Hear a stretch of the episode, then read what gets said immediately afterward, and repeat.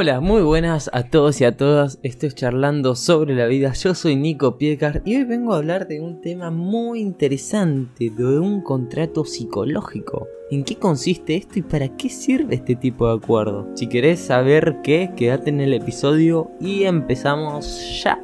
¿Qué es el contrato psicológico? El contrato psicológico hace referencia a todos los compromisos que adquieren un trabajador, un empresario, un compañero, un alumno, una relación laboral o en una relación institucional, por ejemplo. Más allá de lo que la figura en el propio contrato o en los propios acuerdos de convivencia.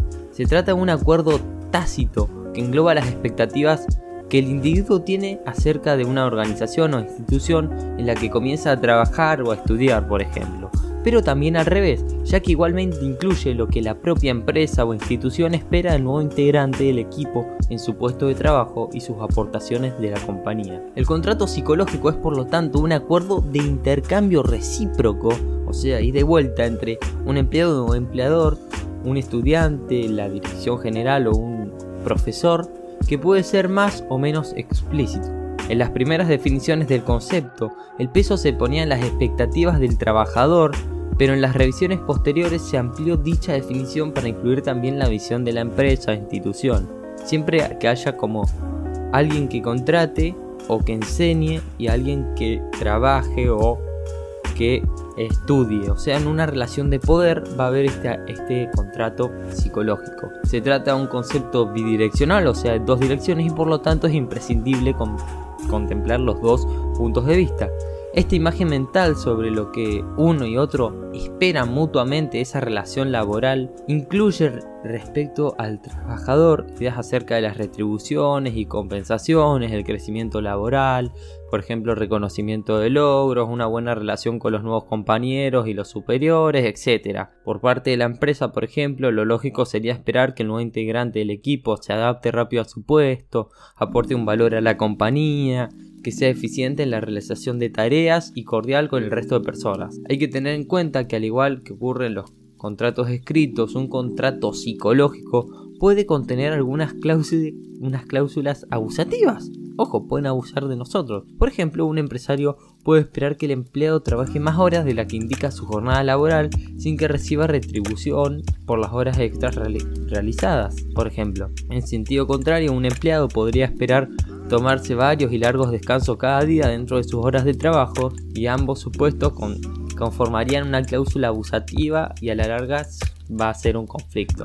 O sea, básicamente un contrato psicológico es sentarse, ver las expectativas que tienen sobre uno y, el otro dice las expectativas que tiene sobre el otro. Se sientan a hablar, llegan a acuerdos, hablan y dicen qué quiere cada uno de cada uno y arman ese contrato. Aunque un contrato psicológico engloba en sí mismo una variedad de cláusulas, entre comillas, estas pueden ser de naturaleza muy diferente dependiendo de a quién se hagan referencia. Por ello es conveniente distinguir los diferentes tipos que podemos encontrar. Por ejemplo, el primero es equilibrio. Lo primero que las dos partes esperan al comenzar su relación contractual es que la contrapartida esté en equilibrio al ofertado, o sea, no haya desequilibrios entre lo que das y lo recibís.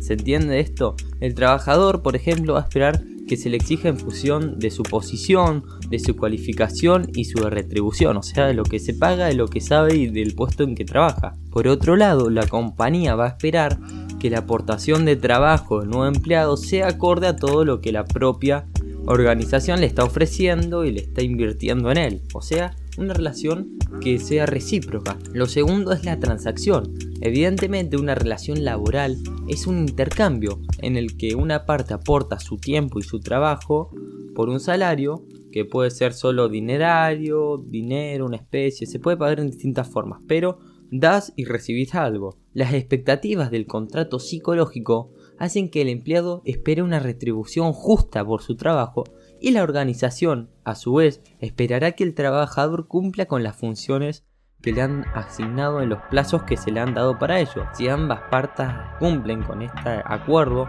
la transacción va a ser muy satisfactoria para ambos lados. O sea, lo que se busca con el contrato siempre es un ganar-ganar y asegurarse de que las cosas queden claras y bien dichas y expresas. El tercer factor es la relación no solo necesita una retribución justa, sino que las personas desean sentirse valoradas y tener perspectivas de crecimiento dentro de las empresas y mantener unas buenas relaciones con el resto de los integrantes de su equipo de trabajo. La compañía también espera que el empleado sepa aprovechar las oportunidades de promoción disponibles y pueda aportar cada vez más desarrollo a la organización, convirtiéndose progresivamente en un componente de más y más valor. O sea, la empresa lo que tiene que hacer es asegurarse de que el trabajador esté cómodo y pueda crecer. Y el trabajador tiene que asegurarse que en ese crecimiento pueda darle más valor y más valor a la empresa. O sea, hacerla mejor. El cuarto, la cuarto componente sería el cambio. Cuando se llega a un nuevo trabajo también tenemos unas expectativas de mejora respecto a nuestra etapa anterior. Ya fuera porque fue una fue accidentada, no nos sentíamos satisfechos o simplemente buscábamos ir a crecer o ir a algo nuevo.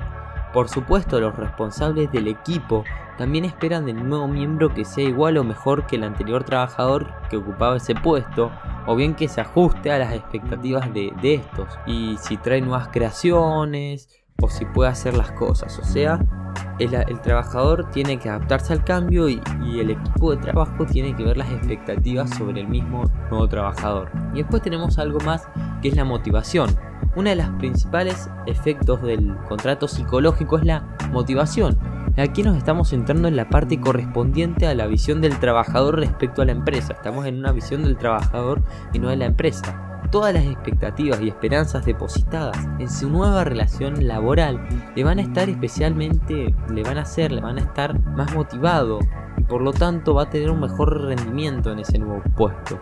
Esto se mantendrá en el tiempo si dichas expectativas se van cumpliendo y por lo tanto recoge frutos de lo que esperaba, o sea, si sus expectativas estaban acorde al trabajo y al contrato psicológico. En el caso contrario, si alguna de las expectativas no llegan a materializarse nunca en una realidad, o al menos no de la forma en que se esperaba, puede que la motivación comience a disminuir poco a poco, y lo hará en mayor o menor medida en función de la magnitud de la diferencia entre las previsiones que tenía su contrato psicológico y la realidad que se ha encontrado durante ese tiempo de trabajo, desarrollando las tareas habituales que implican su puesto en la nueva empresa. Por el contrario, si las previsiones no se han cumplido, sino que se han sobrepasado, encontrándose con un escenario mucho mejor de lo que él esperaba, la motivación inicial puede incrementarse, ya que de alguna manera el individuo va a sentir que está en deuda con la empresa, que le dieron algo mejor de lo que le habían dicho de ese contrato psicológico, y va a tratar de dar todo en ese momento